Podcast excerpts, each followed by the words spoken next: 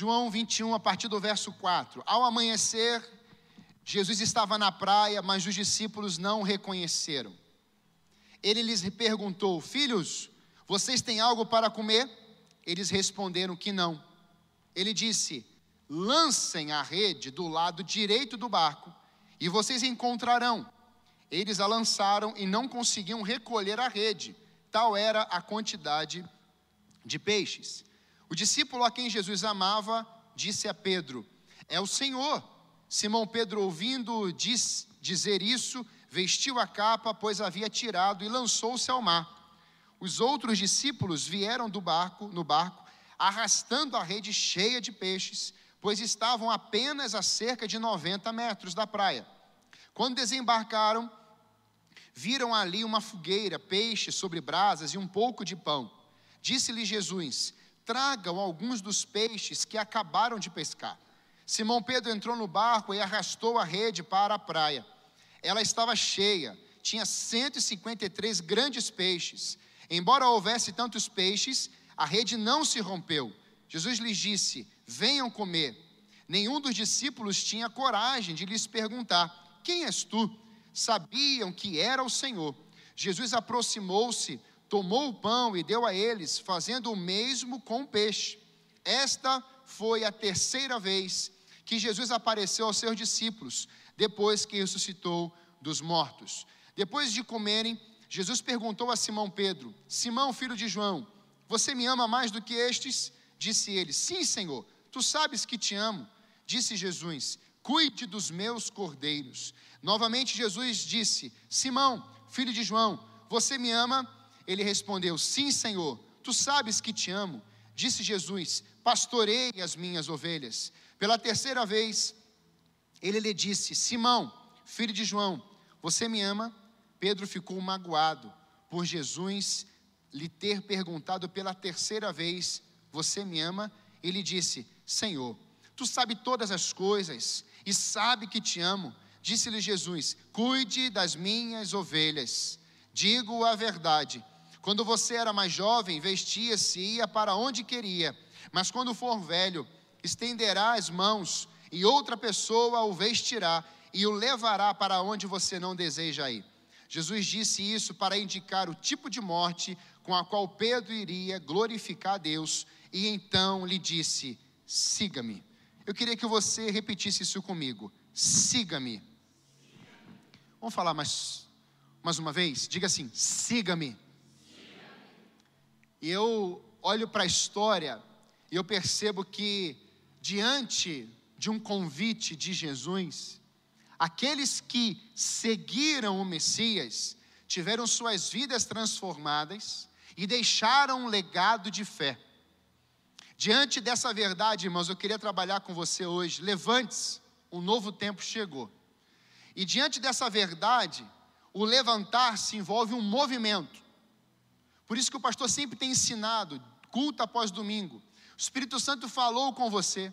O Espírito Santo mexeu em você, o Espírito Santo começou a trabalhar na sua vida e você às vezes chora na mensagem, você às vezes se ajoelha na mensagem, você vem para o altar na mensagem, você fica aí às vezes todo tomado pelo Espírito Santo, você deita, você apaga, tem gente que apaga, tem gente que começa a rir, tem gente que começa a chorar, e às vezes nós precisamos compreender que o Espírito Santo ele vai agindo na vida de pessoas, ele age de um jeito diferente em muitos momentos, ele faz algo na sua vida, ele vai fazer algo diferente na minha vida, mas ele é o mesmo ontem, hoje e eternamente, é o mesmo Espírito, é o Espírito de Deus. Então ele só quer que você abra o seu coração, que você abra a sua mente, que você abra seus olhos, que você abra os seus sentidos de Senhor, eu desejo, eu quero que o Senhor trabalhe em mim, que o Senhor me aperfeiçoe, que o Senhor construa, que essa semente que o Senhor plantou dentro de mim, ela possa crescer, ela possa frutificar, e quando as pessoas venham a olhar para aquilo que está dentro de mim, elas possam olhar para o teu poder e para o teu nome glorioso. Amém, irmãos? E é essa verdade que eu compreendo quando nós andamos atrás de Jesus. Jesus ele aparece aos seus discípulos aqui pela terceira vez. A primeira aparição de Jesus aos discípulos, eles estavam trancados dentro de uma casa, morrendo de medo. Jesus morreu. Então agora Jesus ressurreto, corpo glorificado, ele aparece numa casa. E quando ele chega naquela casa, aqueles homens estão desesperados. É interessante porque na segunda vez que Jesus vai aparecer, ele vai se revelar a Tomé também naquela casa. Tomé não estava naquele primeiro momento. E Tomé não acreditava. Ele precisava ver para crer.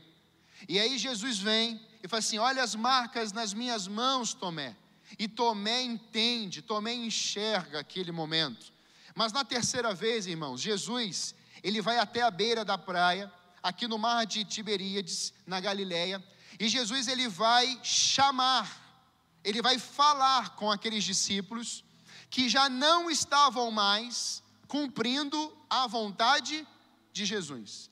Jesus passou três anos e algum tempo com aqueles homens, formou, capacitou, mostrou milagres, ensinou como devia fazer, deu instruções, deu palavra de conhecimento, mostrou milagres, ressuscitou mortos, curou os cegos, levantou os paralíticos, mancos. Jesus fez obras extraordinárias com seu poder, amou pessoas, entrou na casa de publicanos. Jesus foi se é, é, revelando e revelando ao Pai na caminhada, na jornada, e nós vemos que essas pessoas viram o poder de Deus, viram o Deus encarnado, como você ouviu que semana passada, andando nas aldeias e realizando obras extraordinárias. E Jesus deu para eles uma missão. Jesus estabeleceu para eles um id. Só que no tempo em que esses homens caminhavam, caminharam com Jesus, eles puderam ver, mas em alguns momentos eles não se concentraram naquilo que Jesus falara. É como se eles ouvissem: eu vou morrer, mas eu vou ressuscitar. E eles, em algum momento, não guardavam aquela informação. Então, quando Jesus morre e depois de três dias ressuscita, nesse intervalo, esses homens pararam de fazer o que Jesus tinha ensinado. Jesus morre, esses homens voltam a pescar, e agora eles estão lá na praia, esse é o contexto. Esses, Jesus morre, esses homens têm medo, ficam dentro de uma casa morrendo de medo, porque pensavam, vão nos matar como mataram Jesus, nós somos discípulos dele. Então agora, aparentemente, diante desse tempo em que Jesus está morto, o chamado foi deixado de lado. Diante de um quadro que Jesus está morto, é, as coisas não vão mais funcionar. Por quê? Porque Ele não está mais aqui entre nós. Só que no decorrer da caminhada de Jesus, ele disse: Eu vou estar com vocês todos os dias. E quando vocês se esquecerem de mim, eu vou fazê-los lembrar do meu poder. Eu vou trazer algumas situações, aflições, mas tem de bom ânimo, eu venci o mundo. Eu vou, mas eu enviarei o consolador.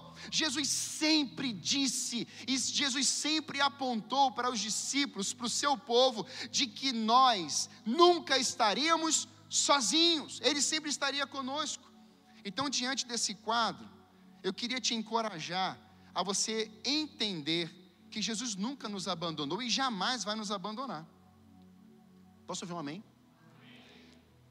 Mas por qual motivo nós abandonamos as missões de Deus? Por quais motivos esses discípulos abandonaram as missões de Jesus? A o dar continuidade. O que tem conseguido produzir tamanha incompreensão dentro de nós nesses dias, no momento em que vivemos em desconforto? Quando eu não consigo reagir conforme o que Deus espera de mim, o que tem mexido tanto que nos desvia do foco?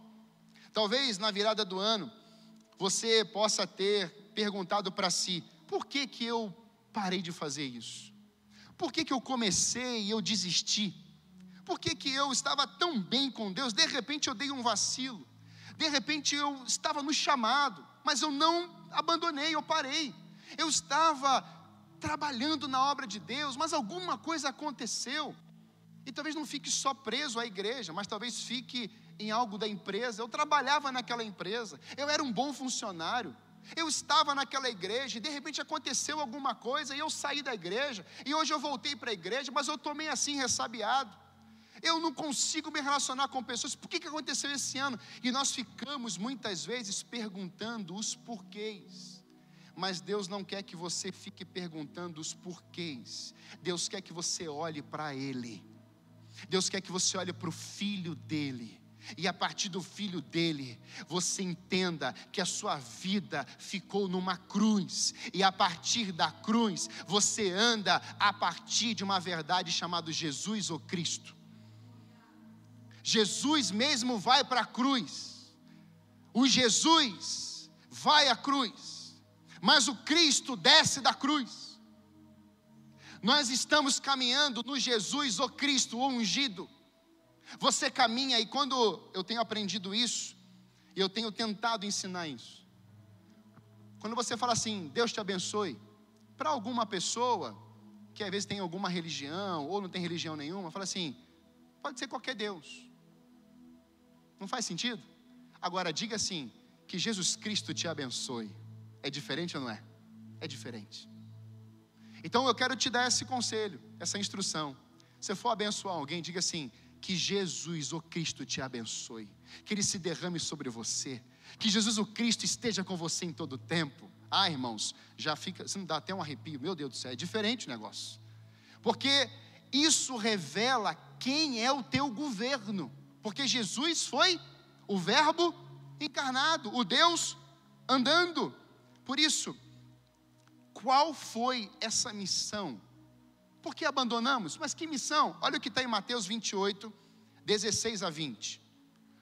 Os onze discípulos foram para a Galiléia, para o monte de Jesus, lhes indicara. Pode ir. Quando o viram, o adoraram, mas alguns duvidaram. Então Jesus aproximou-se deles e disse: Foi-me dado toda a autoridade nos céus e na terra. Portanto, vão e façam discípulos de todas as nações, batizando-os em nome do Pai, do Filho e do Espírito Santo, ensinando-os a obedecer a tudo o que eu ordenei a vocês, e eu estarei sempre com vocês até o fim dos séculos. É interessante porque nesse momento que Jesus aparece na beira da praia, ele vai dizer algo para os seus discípulos. Ele não vai dizer: "Ei, vocês que me abandonaram, Ei, vocês que me deixaram. Ei, você que me negou, Pedro, três vezes eu tinha te avisado. Ele não vai dizer para Tomé: Tomé, você que tem sempre uma dúvida. Não. E não está aqui pedra só em Tomé. Nem está aqui pedra em Tomé. Porque o texto vai dizer que eles, alguns duvidaram. Alguns dos discípulos duvidaram. Então, diante desse contexto, Jesus está na beira da praia e falando: Filhos, tem filho aí? Tem filho de um Deus perfeito aí? Olha que lindo isso, irmãos. Jesus chamando os discípulos de filhos, porque Jesus veio como Deus na terra, revelando o Pai. Então, quando Jesus chama filhos, Ele não apontou o pecado, Ele não apontou a renúncia do chamado, ele não apontou a desistência do chamado, ele não apontou aonde eles caíram, ele não apontou os defeitos, ele não apontou a crise, ele não apontou o problema, ele disse: vocês continuam sendo os meus filhos, então venham para cá. Ele chama para a beira da praia. Talvez você pensou que o ano 2023, na virada, sim, eu não sou mais filho de Deus, você vem até um culto e Deus está olhando para você hoje assim: vem filho, vem filho. Mas pastor, eu abandonei chamado, eu me desviei, eu pequei. O senhor não conhece a minha história? Eu não conheço. Mas aquele que escreveu a tua história sabe inclusive o teu destino. Isso precisa mexer conosco. O texto vai dizer que vocês têm algo para comer? Não responderam eles. Ele disse: lancem a rede do lado do barco, direito do barco, e vocês encontrarão. Eles lançaram e não conseguiam recolher a rede, tal era a quantidade de peixe. O que, que Jesus está mostrando aqui, irmãos? que diante desse cenário, dele chamando, Jesus sabia aonde que estavam os peixes. E no The Chosen é muito legal, quando Jesus fala isso, os peixes vão na, direto para o barco. É muito legal, vale a pena assistir. E aí, quando Jesus dá o comando, o que, que ele está revelando? Eu não mudei. Eu sei o lado do, do, barco, eu sei o lado que estão os peixes. Foi Deus que criou o mar, foi Deus que criou os peixes, foi Deus que deu ordem, produza. Deus sabe onde é que está tudo, Deus sabe onde você está, Deus sabe onde é que estavam aqueles discípulos, e Ele continua sendo o mesmo. Isso é maravilhoso, porque diante desse quadro eu percebo que o nosso contentamento vem de Deus, por isso não dependemos das circunstâncias. Se as circunstâncias estão controlando a sua vida, certamente seus olhos se desviaram do foco: Jesus Cristo. Eu vou repetir isso. Nosso contentamento vem de Deus, por isso não dependemos das circunstâncias. Se as circunstâncias estão controlando a sua vida, certamente seus olhos se desviaram do foco, Jesus Cristo. Nós precisamos entrar no ano com sonho, sonhar grande. Precisamos entrar no ano, irmãos, já entramos na verdade, com expectativa, convicção. Precisamos entrar em um ano sonhando os feitos gloriosos do Senhor. Precisamos entrar no ano e dizer: Senhor, eu vou me alinhar contigo. A tua missão é essa, a tua visão é essa, e eu quero, eu decido viver tudo que o Senhor tem para mim, custe o que custar, doa quem doer. Eu vou, eu não vou ficar parado na minha zona de conforto, eu não vou ficar parado dentro desse barco, eu não vou voltar a pescar, eu não vou fazer o que eu fazia fazia antes, é o Senhor me deu um comando para me levantar, eu me levanto, porque eu sei que tem um novo tempo na minha vida, aleluia! Aleluia! A Bíblia nos revela que o crescimento da igreja é obra do Espírito. O texto vai dizer: Eu plantei, a Paulo regou, mas Deus deu o crescimento. Você olha para a história, você vê o avanço da igreja em Atos. Deus deseja salvar a todos. Nós vemos as inúmeras vidas confessando Jesus Cristo como Senhor e Salvador. Se ele o livro de Atos, você vê conversões em massa, Pedro pregando, cheio do Espírito Santo. Ou seja, irmãos, nós precisamos ter essa convicção de que pregar o Evangelho é bíblico. Anunciar as boas novas é bíblico. Revelar o amor do Pai é bíblico. Amar os perdidos é bíblico. Orar pelos enfermos é bíblico. Semear na vida do irmão é bíblico. Mas como igreja optamos por fazer apenas aquilo que nos interessa, o que é confortável, o que nós já antecipadamente planejamos fazer no nosso próprio jeito. E nessa noite eu queria que você entendesse duas coisas. Primeiro, paixão pelos perdidos e o desenvolver, desenvolvendo os normais. O desafio que eu queria deixar com você hoje é: deseja, des, tenha o desejo pleno em contemplar e visualizar uma grande colheita esse ano. Pastor, colheita para mim? Pode ser. Mas eu quero que você visualize uma colheita na casa de Deus uma colheita de, de, de salvação, de vida se prostrando diante de Deus. Eu vi uma imagem essa semana de uma conferência do Daniel Colenda, 350 mil conversões na África, uma noite. Eu posso ouvir um glória a Deus? Olha para o teu vizinho e fala assim: Isso vai acontecer em Santa Felicidade, mas isso vai acontecer aqui dentro mas fala com fé. Fala assim: vai acontecer. Nós vamos ver isso. 2023, irmão, nós temos que contemplar essa colheita, sabe por quê? Porque é bíblico. Foi bíblico. A igreja cresceu, a igreja avançou, a igreja prosperou, a igreja sofreu inúmeras situações, mas quanto mais perseguição, mais a igreja cresceu. E se você está aqui hoje pensando que política, governo, situação financeira vai ditar esse país, eu digo que não. Quem governa esse país é aquele que sabia onde é que estavam os peixes. Deus sabe onde é que estão os perdidos, Deus sabe onde é que está a situação mais desastrosa nesse país, nesses cantos do nosso país. Deus Deus sabe onde é que precisa abrir uma igreja, Deus sabe onde precisa abrir uma célula, Deus sabe onde é que precisa ter uma palavra dele chegando. Eu quero dizer que eu e a minha casa e essa igreja, esse ano, nós vamos até os vales ossos secos, mas veremos uma multidão de pé, cheia do Espírito Santo de Deus, o Espírito soprando, e veremos esse bairro, esses bairros em volta, declarando que só Jesus é Deus. Escreva isso. Nós precisamos sonhar com coisas grandes. Pastor, quais são as duas coisas que a igreja vai trabalhar esse ano? Moleza. Paixão pelos perdidos lá fora. Repita comigo assim: paixão pelos perdidos lá fora. Decorou fácil? Vamos falar de novo para ficar bem didático, né? pedagógico, como dizem os cultos. Olha para o vizinho e fala assim: tenha paixão pelos perdidos lá fora. Como você não olhou para ele, dá uma olhadinha. Olha para ele.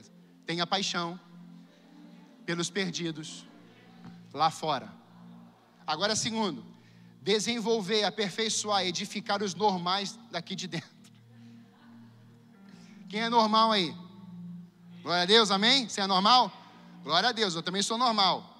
Pastor, o que é isso, gente normal? Quem aqui, não precisa levantar a mão, não vou te expor, mas fez uma listinha de 2023. Tópico 1. Quero uma casa própria. Check. Né? Number 2. Vai ter figurinha, meu Deus. Primeiro dia de culto da igreja vai ter figurinha do pastor. E você foi fazendo a lista. Gente normal faz lista. Pastor, é pecado fazer lista? Claro que não, eu já fiz. Esse ano não fiz, não. Eu já fiz. Mas já ficou meio inquieto em janeiro?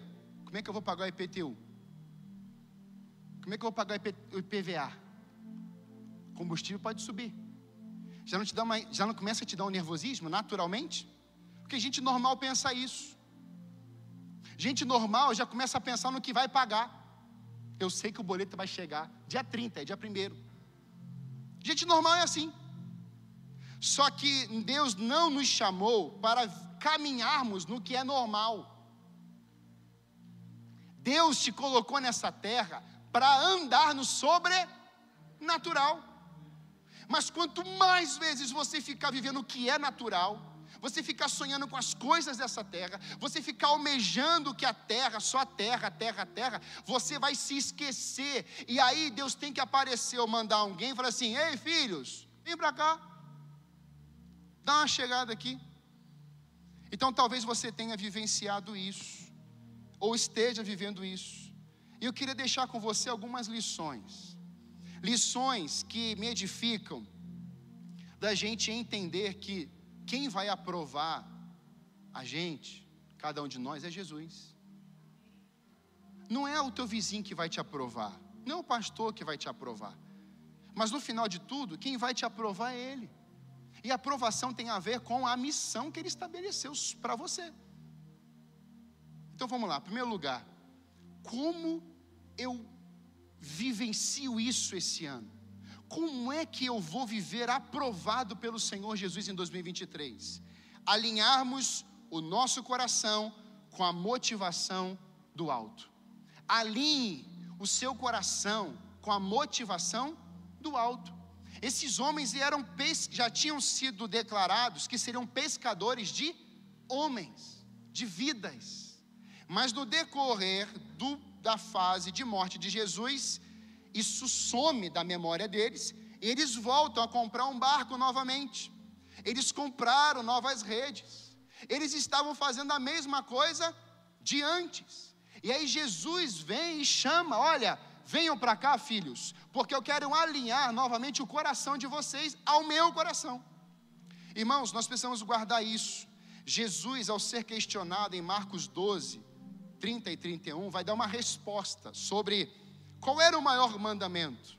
Olha o que ele vai dizer: Ame o Senhor, o seu Deus, de todo o seu coração, de toda a sua alma, de todo o seu entendimento e de todas as suas forças. Aí ele fala o segundo: Ame o seu próximo como a si mesmo. Não existe mandamento maior do que estes. Jesus pega os dez mandamentos em Êxodo capítulo 20 e transforma em dois. É amar o Senhor de todo o coração e ao próximo como a si mesmo. Quando a gente olha isso, a razão de ser da nossa motivação precisa ser a plena obediência a Jesus. Se você não fala de Jesus, se você não revela Jesus, mas você trabalha muito na igreja, você não está sendo pleno em obediência. É isso que ele disse. A razão de ser da nossa motivação é entendermos que o amor de Cristo nos constrange. A razão de ser da nossa motivação é reconhecermos que só vamos conseguir desenvolver a missão através do poder do Espírito Santo. Pense agora numa pessoa mais difícil que você conheça, que é parente, normalmente é cunhado. O meu cunhado é um anjo de Deus, né? Os dois lá. Benção. Agora, deixa eu te fazer uma pergunta. Pensa numa pessoa difícil. Pensou? Se essa pessoa dependesse de você para ela ir para o céu, como é que ia ser o negócio? Não dá até uma. Não dá assim um negócio estranho no estômago? Pastor, aquele não dá não. Aquele não dá não. Se aquela pessoa dependesse do seu testemunho, como é que você ia orar por essa pessoa? Senhor, tu sabes que ele aprontou comigo. Ele merece o fogo. Aí o Espírito Santo é assim: o meu fogo, não, Senhor, é o fogo lá, o fogo que queima e destrói tudo. A pessoa está te devendo, a pessoa te traiu, ela te feriu, ela realizou uma coisa horrível na tua vida. Como é que você ora por essa pessoa? Leva, Senhor, leva. Não é assim, não é, irmãos? Tem muito crente amaldiçoando muita gente. É verdade ou não é, igreja? E como é que você vai começar 2023? Eis que te digo, de 2023, janeiro do dia 1 não passarás. Ó. Oh. Temos que tomar cuidado, porque Jesus não nos chamou para amaldiçoar. Na nossa boca precisa proceder a palavra de bênção, porque você é pó, e hoje você está de pé, e amanhã você está caído, e você precisará de uma mãozinha para te estender. E como é que você vai querer isso? De um jeito, de um dedão ou de uma mão estendida? Quem gosta de mão estendida? Quem gosta de um dedo no olho? Ninguém gosta.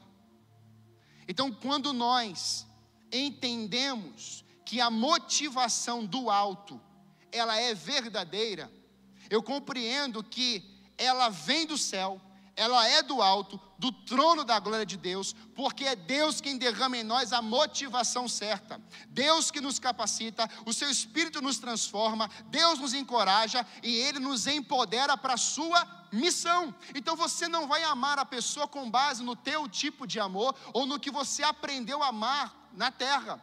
Você vai desejar e você vai pregar e falar do amor de Deus que ninguém conseguirá entender. Você vai o quê? Experimentar. Não tem como entender, Deus dá o filho por nós. Como assim? Você pergunta isso para um pai, você jamais faria uma coisa dessa, porque é natural. Mas quando a gente olha na dimensão espiritual, amém, igreja?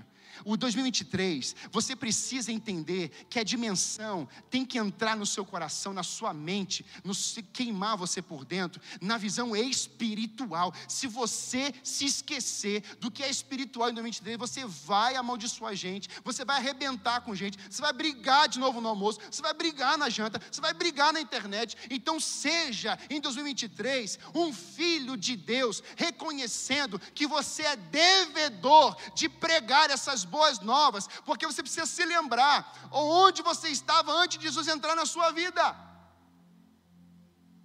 Então a missão é: vão, escolha alguns e fale de mim. Não, vão. Por todo mundo. E pregue o meu evangelho, porque quem vai transformar é o Espírito Santo. Quem vai convencer é o Espírito Santo. Quem vai transformar é o Espírito Santo. Glória a Deus por isso, irmãos. Então você poderá orar para aquela pessoa mais difícil na sua vida. E eu tenho alguns na minha vida. Fique, fique tranquilo, não é só você. Será que o pastor tem? Tem. Tem umas pessoas difíceis que aparecem de vez em quando. E a gente tem que orar como para essas pessoas. Ah, Senhor. Ai, é, é, é. Não, a gente tem que abraçar, trazer para perto, a cuidar, limpar as feridas, falar umas verdades com amor. Amém? Então, alinhe o seu coração com o coração do alto. No capítulo 21, meus irmãos, Pedro e os discípulos, por causa da morte, eles voltaram a pescar. Mas se eu te lembrar do que a Débora, e nós não combinamos isso, é incrível isso. O texto que ela falou que ela ia ler na dedicação, eu falei assim: eu vou fazer menção a esse texto, porque eu vou falar da segunda pesca maravilhosa, ela vai falar da primeira. É o Espírito ou não é que está aqui? Sem a gente combinar nada. No capítulo 5 de Lucas, Jesus disse a Simão: Não tenha medo. Ele está falando para Pedro: De agora em diante, você será pescador de homens. Eles então arrastaram seus barcos para a praia, deixaram tudo e o seguiram. Eu queria quatro homens aqui, dois homens e duas mulheres, para a gente não ter, né? Vai que tem alguma pessoa que, ah, escolheu só homem. Não, vem cá. Dois homens e duas mulheres, rapidinho. Eu só escolho homem também, né? Vou falar o nome. Dois homens e duas mulheres. Já vieram dois, dois homens. Obrigado. Duas mulheres. Bela e Duda. Vem cá, Bela e Duda. Vem cá. Bela e Duda. Presta atenção. Presta atenção. Eu estou falando sobre vocês serão pescadores de homens. Então Jesus tinha dado um comando. Sigam-me. E ele dá o que? Uma missão. Aí na trajetória da vida, Jesus está andando, tá? Então eu vou simbolizar Jesus, vocês vão estar onde? Seguindo, amém? Glória a Deus, aleluia. Michael, fica naquela ponta lá, por favor. Michael, fica lá. É, eu vou afrontar com o Michael. Turinho, fica lá na outra. Beleza? Eles estão me seguindo. Então eu espero que vocês me sigam. Amém? Glória a Deus, aleluia. Vem. Estão me seguindo ou não estão? Estão seguindo? Diga assim. Então eu vou voltar. Eles têm que ir para onde? Seguir. Voltar, amém? Aí, lá, está um problema. Que não é um problema. E lá está o segundo problema. Eu não vou falar o nome de pecado aqui para não constranger. Aí eles começam a falar mais alto. Aí sabe o que acontece? Os dois bonitões aqui vão para lá. Vocês dois vão para lá.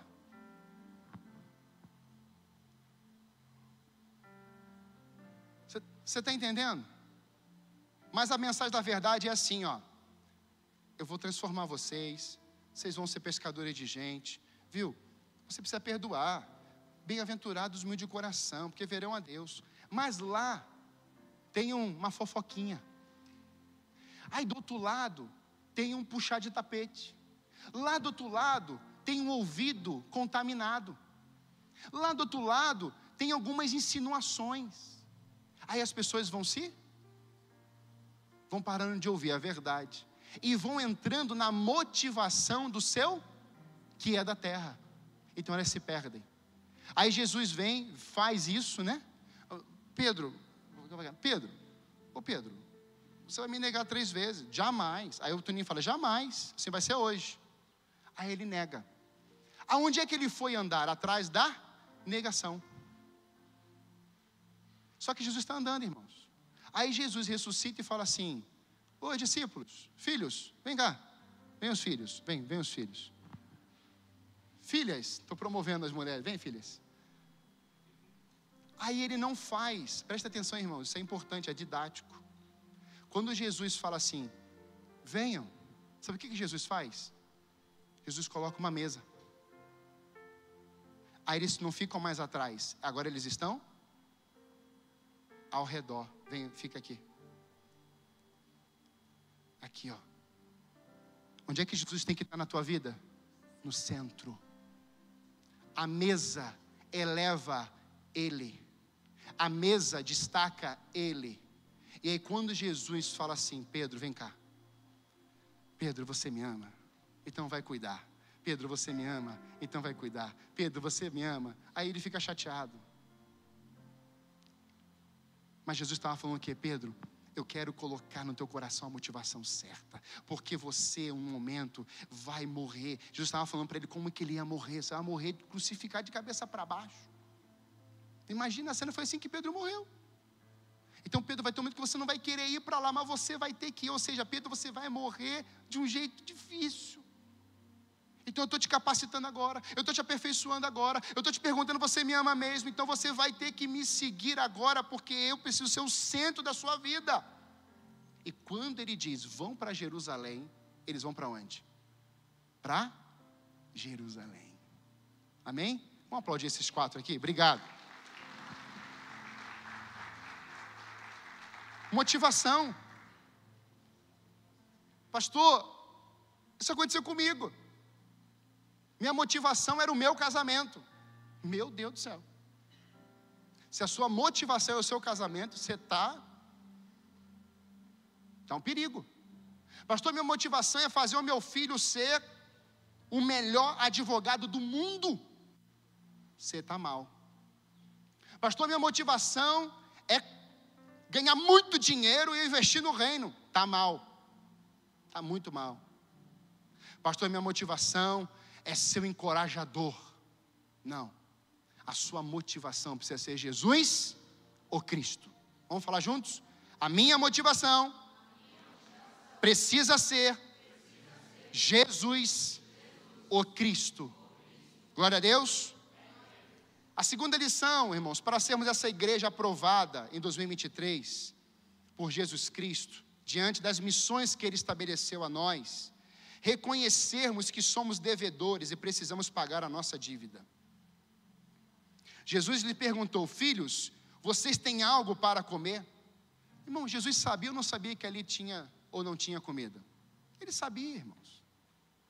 Jesus estava, sabia de tudo.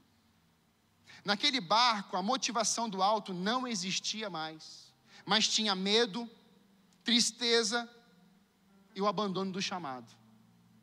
Além de não ter peixe naquele barco, não tinha mais entendimento referente aos ensinamentos de Jesus. Olha o que Paulo vai dizer, na verdade, o que o Espírito Santo vai dizer para Paulo escrever em Romanos, capítulo 1, a partir do verso 13, parte B. Meu propósito é colher algum fruto entre vocês, assim como tenho colhido entre os demais gentios. Olha o que Paulo vai dizer: sou devedor tanto a gregos como a bárbaros, tanto a sábios como a ignorantes. Por isso, estou disposto a pregar o evangelho também a vocês que estão em Roma.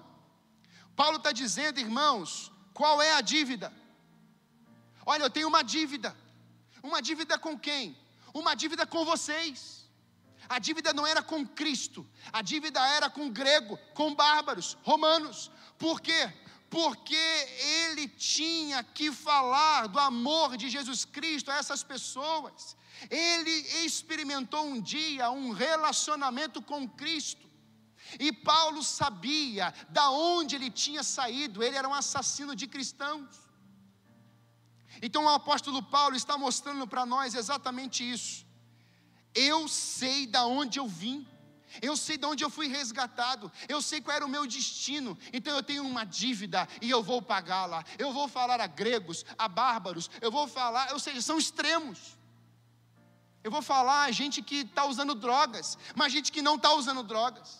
Eu vou usar eu, vou, eu, eu tenho uma dívida com aquelas pessoas que falam mal do outro, mas eu também tenho uma dívida com aquelas pessoas que não falam mal do outro. Eu tenho uma dívida com essa pessoa que apronta o tempo todo, que é uma pessoa difícil, é uma pessoa chata, porque eu preciso revelar esse amor de Deus. E quando a pessoa não é chata, eu também tenho. Ou seja, nós temos uma dívida. Nós precisamos entender que somos devedores para pagarmos essa dívida. A única forma de amarmos os perdidos é por meio de Cristo, irmãos. Se Deus não estiver na sua vida, você não vai amar ninguém. Essa é a verdade. Você, você, é, é, é, como, é que você ama, como é que você ama um camarada que apronta, que trai, que fere? A pessoa persegue você, arrebenta com você. Como é que você ama um trem desse? Mas quando você olha para a cruz, você ama. Pastor, essa pessoa não merece honra. Agora olha para a cruz, você honra. Você não vai querer ajudar ninguém nesse tempo. Só você olha para a cruz, você ajuda, você é generoso. Porque lá está o Filho único de Deus. Tem alguém me entendendo aqui, glória a Deus? Desejo humano não é de abençoar pessoas. O desejo da terra é seja maior que o outro e melhor que Deus. Foi isso que a serpente fez no jardim do Éden. Deixa eu falar uma coisa. Você conhece um jardim top? Pastor, minha casa é um jardim do Éden. De vez em quando vai aparecer uma serpente lá. Tenha certeza disso. E geralmente não precisa nem ser da casa. Aparece na janela. Chega por cartão. Um convite. Pinta lá. Então não brinque.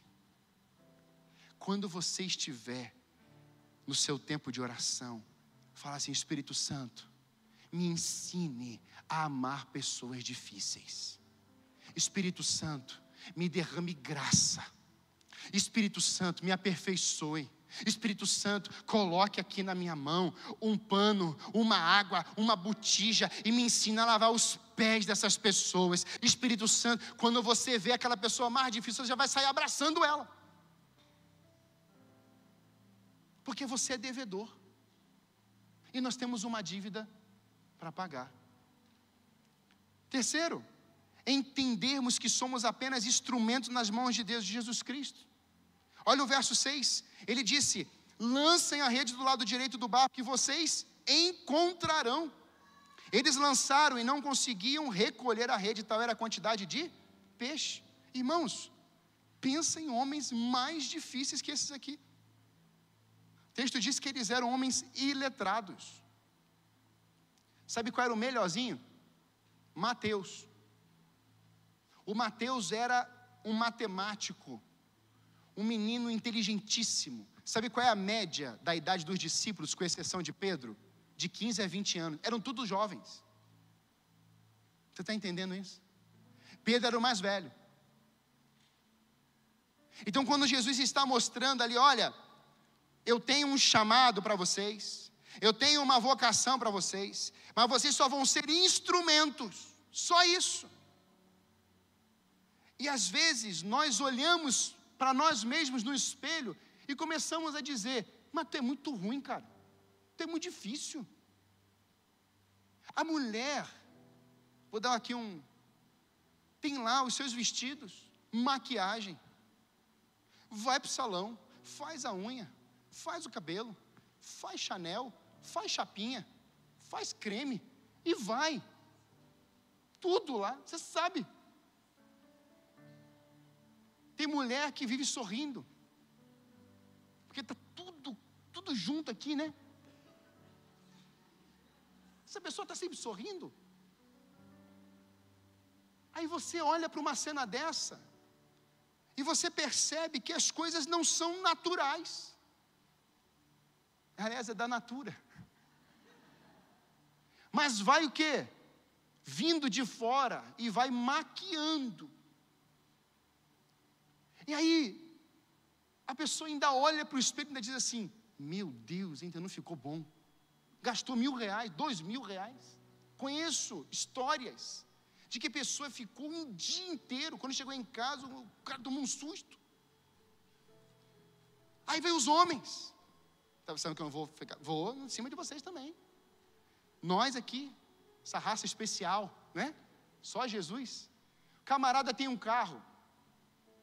Aí ele chega. Ninguém entra no carro com sapato sujo.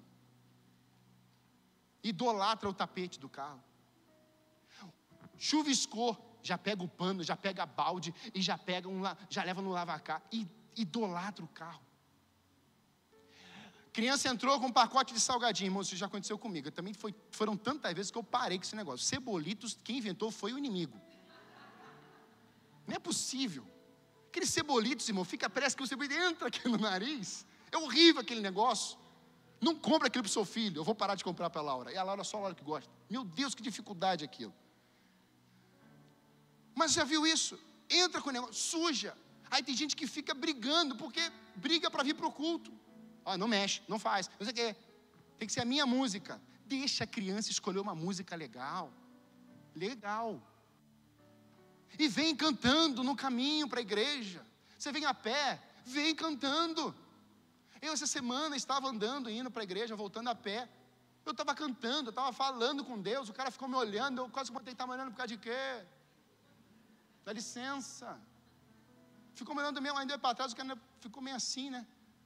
Fala com Deus, conversa com Deus, canta para Deus, porque você está ali e de repente pode aparecer alguém e falar assim: Ei, você está cantando uma música de Deus, eu preciso de uma oração. A gente estava dentro do, de novo, da Panetele lá. A pessoa veio servir a gente, e aí a gente está lá. Como é que você está? Não estou bem. A gente foi lá no, no pastel de vento de novo essa semana. Cheguei lá, tava, domingo passado estava eu, a Débora e as crianças. O seu Carlos veio e sentou na mesa com a gente. Ele estava com os olhos assim, lacrimejando. Eu falei, o senhor está chorando, eu estou com dor. O que, que o senhor tem, amado? Aí estava com um negócio no nariz, assim. Disse, esse negócio aqui no nariz, eu tenho que colocar ácido. Por causa disso, daquilo, ele começou a falar. No meio do salão, aquilo inquietou meu coração. Falei assim, meu amor, vamos orar por ele aqui colocamos a mão na cabeça, no meio do pastel de vento, todo mundo olhando, os funcionários olhando, e a gente ali mandando fogo naquela doença ali, Senhor, ministra sobre ele, derrama a tua cura sobre essa vida, Senhor, derrama, e assim mesmo, e Deus abençoe, e vai, em nome de Jesus, amém. Na segunda-feira eu pego o carro e passo de frente do pastel de vento, está ele sentado lá, pegando um ar fresco lá, ô oh, bonitão, tudo bem? Ele, ô oh, pastor, está bem melhor. Na quinta-feira eu voltei lá. Ele estava sentado no mesmo lugar, sentei do lado dele e falei assim: Como é que está esse nariz? É, os médicos disseram que é câncer. Eu falei: Não é câncer, você já foi curado, você é uma bênção. Ele falou assim: Eu sei que a igreja está orando por mim, eu sei que o senhor está orando por mim. Obrigado. Eu falei com a minha esposa isso hoje. Quando eu entrei dentro da pizzaria, a dona, a esposa dele, falou assim: Pastor, ora pela Carol. Carol esteve aqui, o irmão dela mora no Maceió, ele foi pego pelos traficantes, estão pedindo dinheiro. Pastor, a gente precisa orar por eles, agora é oração. Você está me entendendo? Porque nós somos apenas instrumentos. Quando você chega no lugar, o Espírito Santo pode fazer um reboliço santo naquele lugar. E eu quero dizer, os meus venezuelanos, que agora é minha família, vocês vieram para cá para melhorar a nossa nação. Vocês vieram para cá para melhorar esse bairro. E Deus vai derramar coisas sobrenaturais sobre a vida de vocês, sobre todos esses 17, 17 venezuelanos da nossa igreja. 17. Onde você vê um venezuelano fala assim: ó, tem um monte lá na igreja. Só falar isso, não precisa falar mais nada. Tem um monte lá na igreja. Já conseguimos aula de português. Já tá, a filha deles dança, faz pirueta, pula, ginástica olímpica. Vai ser a nossa menina aqui. Ginástica vai flutuar aqui. Isso é uma benção. Irmãos, pensa num pastor motivado, sou eu. Preciso de férias, mas eu estou muito motivado porque eu entendi que a minha motivação, ela vem do alto. Então eu sou só um instrumento e nada mais. David Yang Shu vai dizendo uma mensagem. Um homem que teve a maior igreja do mundo, é a maior igreja do mundo ainda.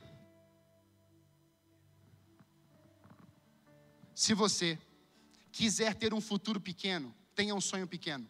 Se você quiser ter um futuro grande, tenha um grande sonho ore apaixonadamente, creia em Jesus Cristo ousadamente e trabalhe intensamente pelo propósito dele. Nós precisamos olhar, irmãos, esse homem teve a maior igreja do mundo. Começou com 30. Porque ele entendeu um dia que ele só era um instrumento. Sonhe em conquistar esse bairro para Jesus. Sonhe em conquistar sua família para Jesus. Sonhe em ampliarmos essa tenda. Amém? Sonhe em ser um líder cheio do Espírito Santo, sonhe em ser um investidor do reino de Deus, sonhe em enviarmos missionários para os campos, sonhe em termos aqui todas as áreas necessárias para a nossa comunidade. Vamos sonhar. Vamos dizer, Senhor, esse é o ano que vamos desenvolver, o Senhor vai nos desenvolver, a gente vai andar aqui.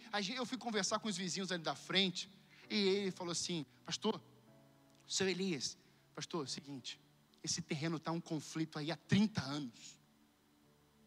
Eu falei assim: os problemas acabaram, a gente vai trazer paz para esse lugar. Então, quando você passar em frente àquele terreno ali, coloca a mãozinha e fala assim: ó, paz do Senhor, a paz, a paz do Senhor. Foi falar da paz do Senhor, viu? A paz do Senhor, a paz do Senhor. Irmão, falar de paz do Senhor é uma coisa, viu? Que coisa interessante. Mas você passa, vamos supor que lá tem um espinho, igual esse cabo aqui. Semana que vem vai estar tudo sem fio. Aí tem uma pessoa lá fala assim: Ei, o que você está fazendo aí? Estou abençoando. Quando a gente falou que estava orando pelo, ali, o irmão saiu lá da casa de trás e veio aqui falar comigo. Ah, vocês estão orando aqui eu ter? Então, o senhor quer uma oração também? Você está entendendo? Quem trouxe aquele cara para conversar com a gente? O diabo que não foi. Diabo odeia oração. Então, diante desse quadro, você precisa entender assim: ó, Senhor, o ano começou. Qual é a motivação? O Senhor. Então eu vou olhar para o Senhor, porque se eu olhar para a terra, eu estou lascado. Então eu vou olhar para o Senhor. O Senhor é meu objetivo. O Senhor é meu alvo. O Senhor é, é o início e o fim. O Senhor é o leão da tribo de Judá. O Senhor é o cordeiro. O Senhor é a vida. O Senhor é a vida abundante. Então você está focado nele. Aí quando você for para a terra, você vai ser só um instrumento. Eu amo quando eu leio as histórias de avivamento. E John Wesley disse assim: Dai-me cem homens que nada temam senão o pecado e que nada desejam senão a Deus, e eu abalarei o mundo. Eu vou fazer essa pergunta aqui, eu vou fazer essa oração a Deus aqui, e eu quero que o Espírito Santo ministre no teu coração. Feche seus olhos. Eu não sou John Wesley, não, mas ele me inspira muito. Eu sou João Brito, mas o Espírito que estava em John Wesley está em mim, ele está em você. Então eu vou orar, Senhor, dai-me pelo menos 100 vidas nessa igreja, que não temam senão o pecado e que nada desejam senão a Deus, e nós vamos abalar o mundo. Deixa eu ver. Tem ninguém de pé, mas vamos de novo. Dai-me cem vidas que não temam senão o pecado e que nada desejam senão a Deus, e eu abalarei o mundo. Deixa eu dar uma olhadinha, Senhor, se a resposta já está tocando, se o Senhor está tocando. Aleluia. Eu vejo alguns, Senhor, dê-me cem pessoas que nada temos senão o pecado e que nada desejam senão a Deus, e nós abalaremos esse bairro da felicidade. Dá-nos, Senhor, cem pessoas pelo menos que nada temos senão o pecado e que nada desejam senão o Senhor, e nós abalaremos esse bairro. Nos dê, a igreja está de pé. É isso, irmãos. Fique de pé. Se você entender, pastor, eu estou aqui, eu estou aqui, é, mas você não se apresenta, se apresenta diante de Deus. Seja esse instrumento diante de Deus, pastor. Nós queremos que venham aqui mil, isso, ora, Senhor, dê-nos mil ovelhas, Senhor, dê-nos mil líderes, Senhor, nos dê igrejas em todos os cantos, Senhor, nos dê isso. Comece a pedir aquilo que está no coração de Deus, sabe por quê? Porque Deus quer salvar a todos. Obrigado, igreja. A gente já fez o apelo, pode sentar. Vocês são uma benção. Ah, pastor, sou Uber. Vai lá. Olha isso, olha esse testemunho lindo de um jovem. Jovem trabalhando, inquieto no trabalho. Pensa um jovem inquieto. E ele ficava, Senhor, mas eu não, eu não, tô, não é para estar mais aqui. Senhor, que coisa, o que, que o Senhor quer que eu faça? Qual é a motivação do teu coração? Aí o Espírito Santo soprou no coração dele. Ele foi, essa que ele fez? Pediu a conta. Pediu a conta. Calma, tá? Estou dando exemplo de um jovem. Vai orar primeiro. Aí pediu a conta. Sabe o que ele fez? Se vestiu de palhaço, Bíblia na mão, pirulito na outra mão e foi. Encontrou uma favelinha lá e começou a falar de Jesus. Começou a chamar a criançada, começou a dar pirulito, começou a falar de Jesus. Um ano, ele já tinha uma igreja. O pastor da igreja dele não sabia que ele estava fazendo aquele trabalho. Quando o pastor soube já tinha uma igreja aberta, cheio de família, cheio de criança. Você está entendendo? Ele não chegou ao pastor e falou assim: Pastor, veja bem, eu estou sentindo o espírito de me vestir de palhaço. Irmãos, era, uma, era o outro bairro. Aquele pastor foi lá, levantou aquele menino como um pastor. Foi assim: vamos levantar essa igreja como a voz de Deus era só ele, a roupa de palhaço, um pirulito na mão e a Bíblia na outra mão. Quando você entende, ele não queria uma igreja, ele só queria ser um instrumento. A gente vai nos hospitais evangelizar, orar. Irmãos, a gente entra com um violãozinho. Teve uma vez que eu fui, ano passado. Eu cheguei, minha mãe estava com a gente. Eu passei na porta, a mãe estava chorando Eu entrei, assim, mãe, vem cá, mãe veio comigo, ora por ela. A mulher não precisou pedir para fechar o olho, não. Quando a gente falou assim, vamos orar por você, ela já se ajoelhou. E ela já começava a clamar. Qual o nome dele? É Jesus. Clame por ele. A mulher não conhecia Jesus.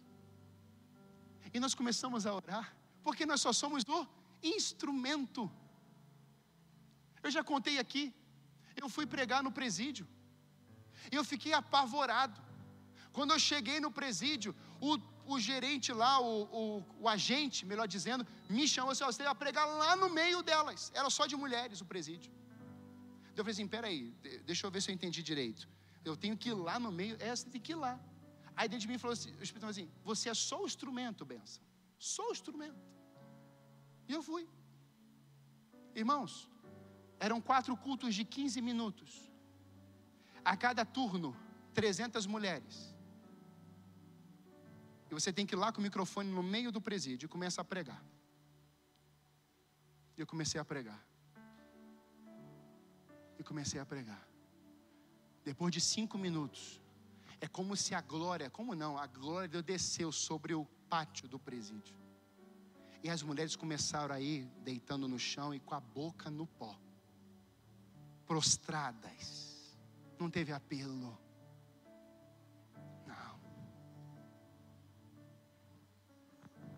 Eu acabei de pregar no quarto administração, me chamaram, só vai falar de novo. Eu tinha visto uma ala isolada com oito mulheres aproximadamente. Eu falei: o que, que aconteceu com aquelas mulheres? Seu João, aquelas mulheres lá mataram filhos, maridos, elas têm que ficar isoladas. Se elas vierem para cá, matam elas. E eu fui lá com o microfone.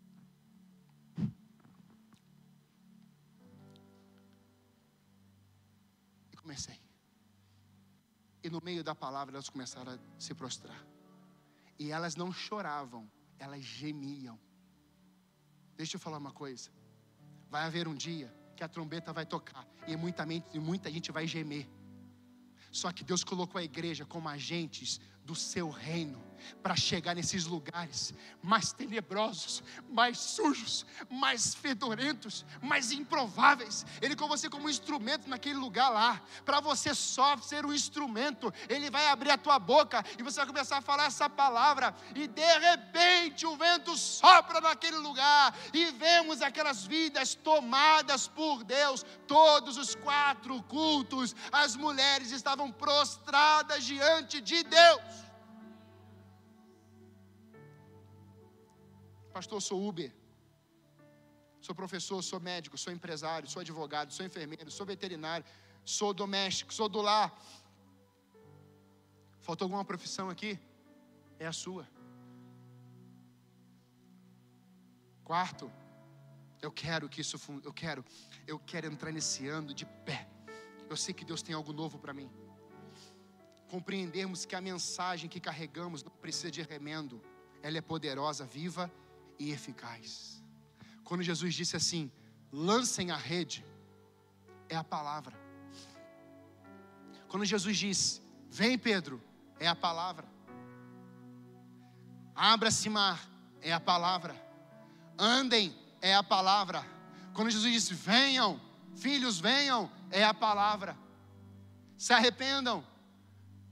Mensagem de João Batista: arrependei-vos e convertei-vos. Mensagem de João: de Jesus, arrependei-vos. Mensagem de Pedro, arrependei-vos. Qual foi a resposta?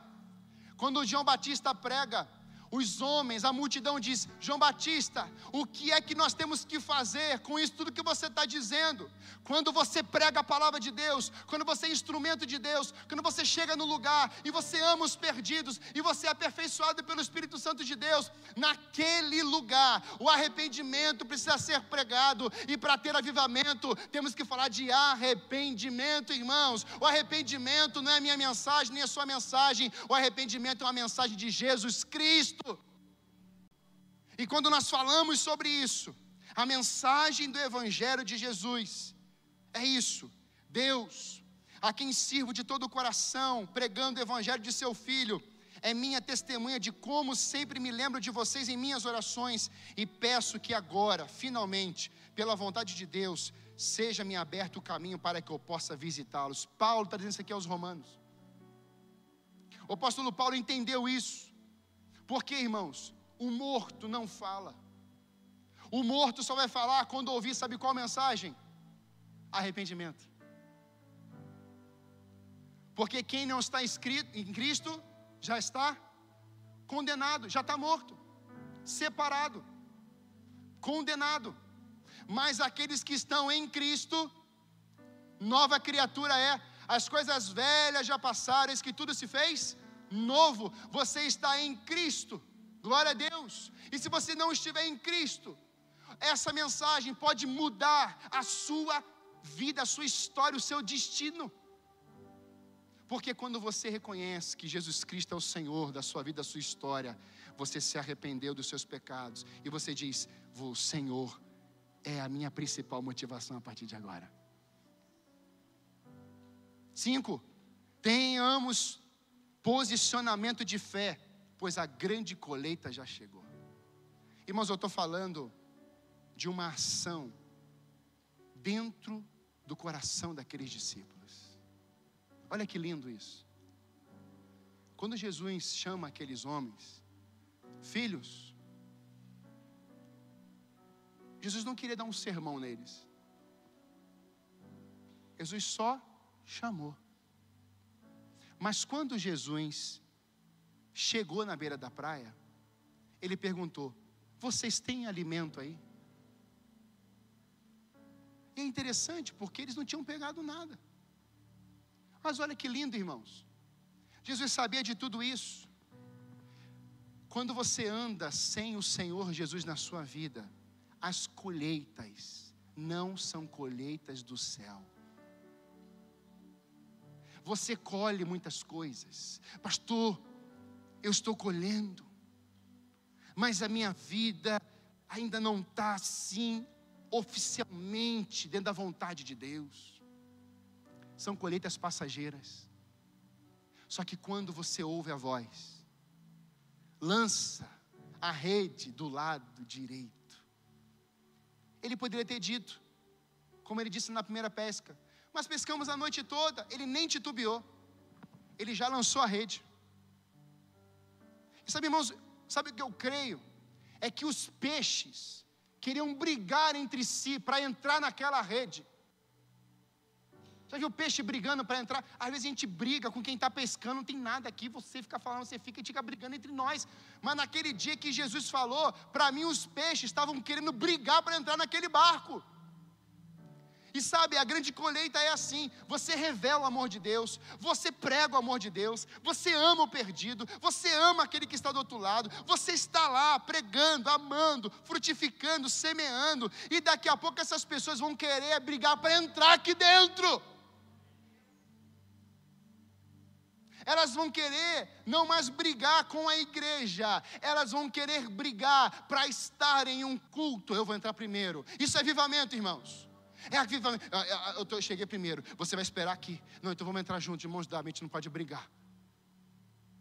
É essa a verdade. Você já imaginou a cena? Essa igreja crescendo, amém? Essa igreja frutificando, essa igreja rompendo, gerando discípulos, batizando, uma igreja rompendo. De repente a fila começa do lado de fora, e aí vai começar os comentários. Olha lá, como é que pode uma igreja dessa? De repente, o que está acontecendo lá dentro? Daqui a pouco essas pessoas que estão curiosas vão entrar aqui dentro, são os peixes. Que estão vendo a ação da igreja. São as vidas que estão desesperadas. E às vezes nós perdemos a motivação por uma troca de governo. Perdemos a motivação porque perdemos o emprego. Perdemos a motivação porque ficamos com uma dívida, quebramos a empresa. Ficamos sem motivação certa. Por quê? Porque alguém veio e puxou minha orelha. Meu Jesus. 2023, se o pastor te der um aconselhamento, se o pastor te exortar, se alguém nessa igreja aqui chegar até você e falar alguma coisa, tenha sensibilidade e fala: olha, sim, eu preciso melhorar. Pastor Márcio Valadão, um homem, 50 anos de ministério, um homem que experimentou o maior avivamento do Brasil. todo culto. Esse homem saía do, saía do púlpito e ia para a porta cumprimentar todos os membros. Todo culto.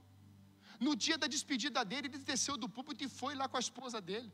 Esposa dele já com uma bengala.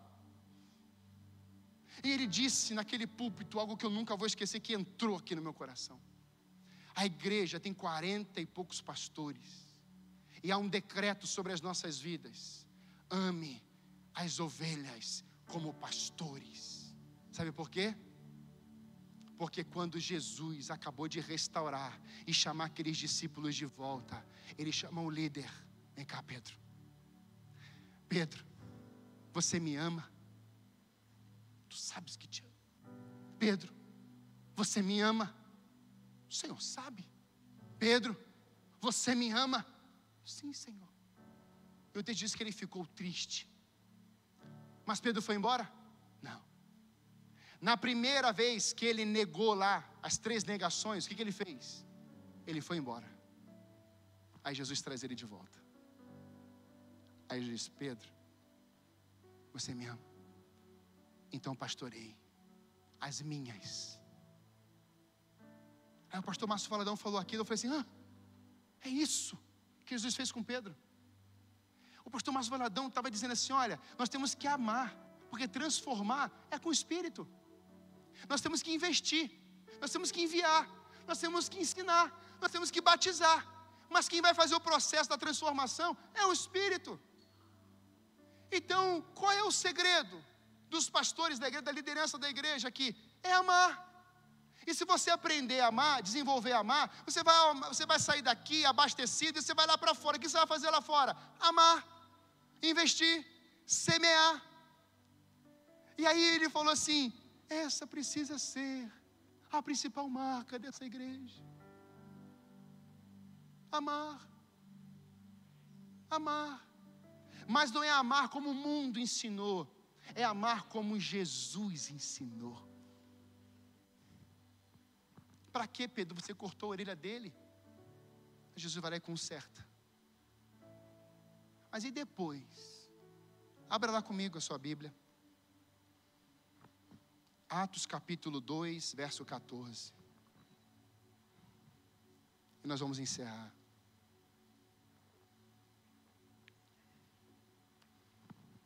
Atos capítulo 2, verso 14. Olha o que diz esse texto.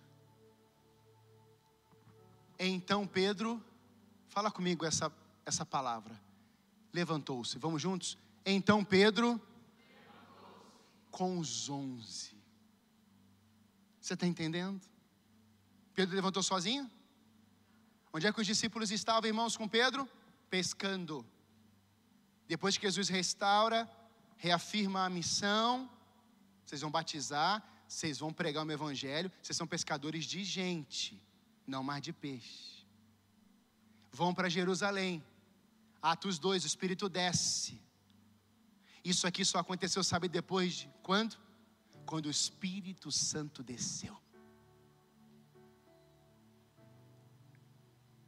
Os onze com Pedro estavam lá. Mas por que onze? Mas Judas já estava morto. Estava. Mas entrou Matias. Quem não quer participar é opcional, é a sua decisão. Mas tem sempre alguém de fora assim. Tomara que seja o meu nome. eu quero. Eu quero entrar nesse barco aí. Eu penso em Matias, na motivação de Matias. A gente prega sobre, pouco sobre Matias, mas eu penso na motivação desse menino. Eu quero entrar com esses caras aí. Eu quero experimentar esse espírito. Eu quero. E aí tá lá os onze. E em alta voz não foi assim, ó. Uh, não. Alta voz. Dirigiu-se a. Aonde é que a multidão andava, irmãos? Atrás de. E Jesus está aqui? Fisicamente? Não. Mas quem está aqui? O Espírito Santo. Então, do mesmo jeito que Jesus atraía as multidões, porque a igreja carrega o Espírito Santo, as multidões virão até o Espírito Santo, virão até nós também a igreja continuará atraindo as multidões, porque Jesus é o nosso Senhor. com os onze em alta voz dirigiu sua multidão: Homens da Judéia e todos os que vivem em Jerusalém, deixe-me explicar isto, ouçam com atenção. O que, que Pedro está pregando? Pedro está pregando o questionamento deles, contra o questionamento deles. Essas pessoas estão tudo embriagadas, estão bêbados. O texto diz que, cheio da ousadia, Pedro fica de pé. E Pedro faz o quê? Pedro prega a palavra. Pedro não ficou discutindo, Pedro não ficou afrontando, Pedro não ficou criticando, Pedro não ficou, não. Pedro era um agente de Deus, um instrumento de Deus, e agora Pedro está de pé e começa a dizer: essa é a profecia de Joel que nos últimos dias derramarei meu espírito sobre toda a carne, carne. Vossos filhos, vossas filhas profetizarão, os idosos vão sonhar. Pedro está pregando a palavra. Estevão está sendo apedrejado, mas antes de ser apedrejado, ele está pregando a palavra. Ele vem lá de Abraão, ele vai pregando, pregando, e depois que ele prega, alguns entendem, aceitam, outros tacam pedra nele e morrem. Diante da mensagem de Jesus, você vai ter duas reações: aqueles que vão dizer, Eu quero, eu recebo, essa palavra é viva, poderosa na minha vida, mas alguns não vão aceitar. São opções, são escolhas. Só que Deus te traz até aqui hoje, para você entender que a motivação não tem a ver com um templo, não tem a ver com um barco, não tem a ver com uma religião, não tem a ver com uma seita, a motivação tem a ver com Jesus Cristo de Nazaré. E eu quero te encorajar nessa noite a você falar muito mais de Jesus em 2023 do que de você, das suas experiências, dos seus sonhos, dos seus desejos, daquilo que você trabalha. Comece a falar mais o nome de Jesus, porque a Bíblia diz que o nome dele está acima de todo o nome. Aleluia! Aleluia! Feche seus olhos.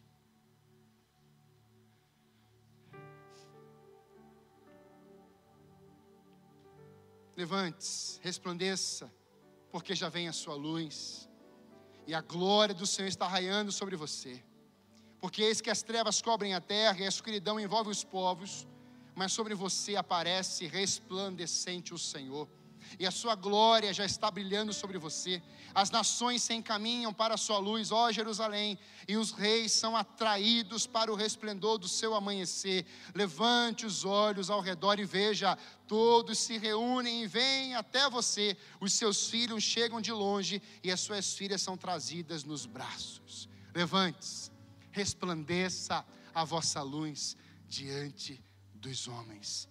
Nessa noite, eu queria te encorajar. Você quer começar 2023 de pé, reconhecendo que Deus tem algo novo para a tua vida, que venha do coração dEle, para você viver motivado, a partir do coração de Jesus, para você ser um instrumento dEle, para você entender que o Evangelho não precisa de remendo, Deus não é nosso empregado, Jesus não é nosso empregado, Ele é nosso Senhor. E talvez você queira começar o ano com tantos projetos. E você já fez a sua lista. Mas Deus está mostrando para nós hoje: ei, olhem para mim. Olhem para mim. Olhem para mim. Eu sou o Senhor. Eu sou o bom pastor. Quando vocês estiverem se sentindo com medo, eu sou o bom pastor, aquele que dá a vida pelas suas ovelhas. Talvez você diga, mas eu estou com medo da morte. Aí ele vai dizer para você, mas eu sou a vida, eu venci a morte. Mas talvez você pode dizer, mas eu estou aflito, eu estou preocupado, eu estou ansioso. Ele vai dizer assim: eu venci o mundo, mas as vossas ansiedades sejam lançadas sobre mim. Ou seja, ele é a resposta. Ele é a principal motivação de estarmos aqui. Ele precisa ser o nome mais falado. Ah, meu amado, minha amada que está aqui hoje, você não ao vivo, comece a falar o nome dele aí onde você está. Comece a elogiar Jesus Cristo. Comece a exaltar o nome dEle. Começa a dizer: o Senhor é santo, o Senhor é poderoso, o Senhor é o grande eu sou, o Senhor é glorioso, tu és o Alfa, o Ômega, o início e o fim. O Senhor é o leão da tribo de Judá, o Senhor é o grande, é o poder absoluto, completo, o Deus que criou, o Deus que reina, que reinará. O Senhor é o Deus forte e poderoso, o Senhor venceu a morte, o Senhor está vivo, o Senhor é o Todo-Poderoso, o meu refúgio, a minha fortaleza, o meu socorro bem presente na angústia. O teu nome está acima de todo nome. Comece a dizer quem Ele é para você. Aleluia. Essa noite, Deus pode, Deus pode fazer coisas extraordinárias. Sabe, com seus olhos fechados, entenda o que eu vou dizer. Eu orava a Deus e nessa madru nessas madrugadas eu falava, Senhor, porque muitas vezes nós esperamos sempre para acontecer algo no final. Porque parece que a gente tem que dar um tempo. Você vai no congresso de três dias, Aí você espera que o último dia seja algo sobrenatural. Você vai num culto, você espera que o final seja sobrenatural. Você vai em algum evento, você acha que sempre o final, um retiro. Sabe o que o Espírito Santo me mostrou? Meu filho, me queiram já no primeiro momento de 2023 tenha o desejo por mim já no início, porque eu vou começar a me derramar já no início. Deus não precisa das nossas construções para ser Deus, Ele é Deus. E se Ele disse, Ele afirmou: derramarei do meu espírito. Talvez você não ore, talvez você não busque, mas ele já afirmou: Eu vou derramar sobre toda a carne.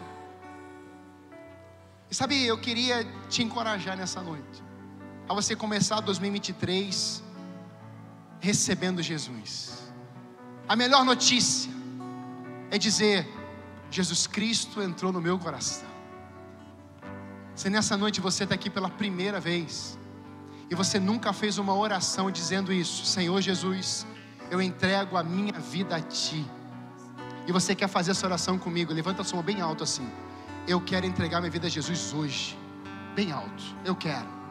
Alguém nesse lugar que ainda não entregou sua vida a Jesus e hoje você vem a esse culto e diz: Eu quero. Eu quero Jesus na minha vida. Talvez você esteja no ao vivo, ouvindo essa mensagem. Você pode fazer essa oração junto comigo.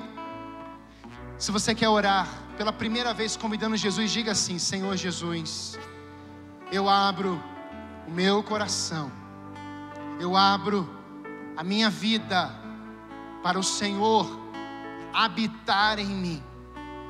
Eu reconheço que preciso de Jesus Cristo dentro de mim.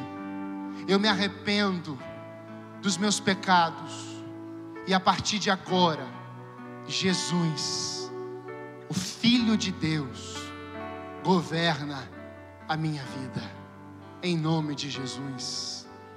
Se você entregou sua vida a Jesus, aí no chat, escreva: Eu estou entregando minha vida a Jesus hoje. E eu queria te fazer um convite. Você quer, em 2023, ser aprovado pelo Senhor. Ou em 2023 você quer esperar o ano começar, você fazer uma leitura do primeiro trimestre, esperar o carnaval passar, ou você nesse primeiro culto você quer tomar uma posição, você quer ter um posicionamento de fé. Eu quero ser um instrumento de Deus. Eu já enxergo a grande colheita, Deus me usando eu vou ser canal de bênção de Deus lá fora. eu vou ser aperfeiçoado, eu vou ser trabalhado, eu vou ser desenvolvido, mas quando eu sair desse lugar, eu quero ser boca de Deus. Se nessa noite, o Espírito Santo tocou o seu coração, e você quer falar isso para Ele, eu quero, eu quero ser esse agente, eu quero falar mais de Jesus. Você já está de pé, mas eu queria que você viesse aqui para o altar. Que você se deleitasse no Senhor, que você se mostrasse para Ele, que você dissesse para Ele: Senhor, eu estou aqui, eis-me aqui, Senhor. Se o Espírito Santo ministrou seu coração, e você quer tomar essa posição de ser um agente de Deus, vem para cá, em nome de Jesus. Eu quero, eu quero começar no altar. Eu quero que meu coração seja o altar de Deus. Eu quero que a minha vida seja esse instrumento usado pelo Senhor. Em nome de Jesus, nós vamos cantar. Deixe seu lugar e venha. Nós vamos orar. Sim, Senhor, vem. Gente, vem cá, filhão. Vem cá, você vai orar para encerrar esse culto. Vem cá. Você aqui é o namorado da Bia, menino de ouro. Ele vai ser minha ovelha aqui. Amém. E eu sou muito grato a Deus. Grato porque o que a gente viveu foi tremendo. Mas esse ano o Eduardo chegou, né? A família chegou. Irmãos, você tem noção de como que a gente vai terminar 2023? Você tem noção? É enxergar pela fé, irmãos, a grande colheita. Vamos amar os perdidos, irmãos. Vamos amar os perdidos. Vamos, vamos ser mais sensíveis. O Brasil precisa conhecer de fato agora o Jesus da igreja. O Brasil precisa. E, ela, e, e, o Brasil vai conhecer através da sua vida, da minha vida. Glória a Deus. Nós vamos orar. Eu queria que a gente desse as mãos. E as mãos aí que está do seu lado.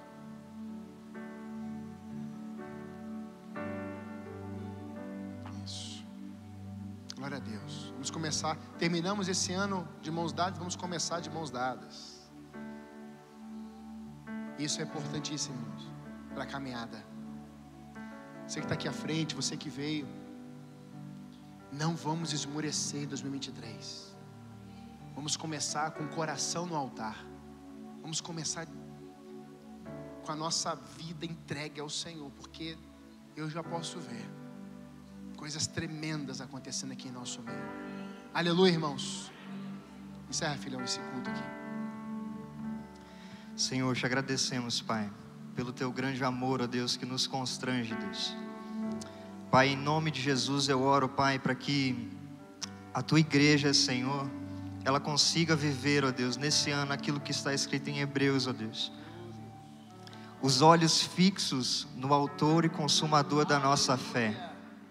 Pai, que nada, Senhor, venha nos amarrar, que nada, Senhor, venha nos atrapalhar de avançarmos, ó Deus, porque estamos cercados de uma grande nuvem de testemunhas. E eles estão olhando para nós, ó Deus, esperando agora o nosso manifestar, ó Deus. E através do Teu Espírito Santo, Pai, nós desejamos que a Tua igreja, Senhor, avance.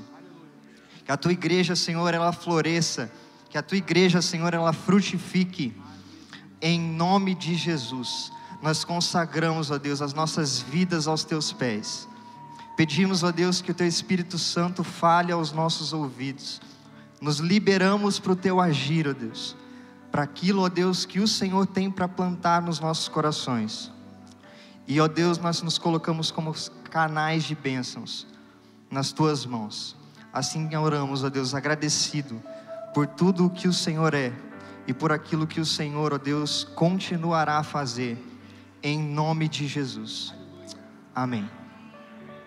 Amém, irmãos? Que Deus te abençoe, vai na paz. Tenha um ano abençoado pelo Senhor.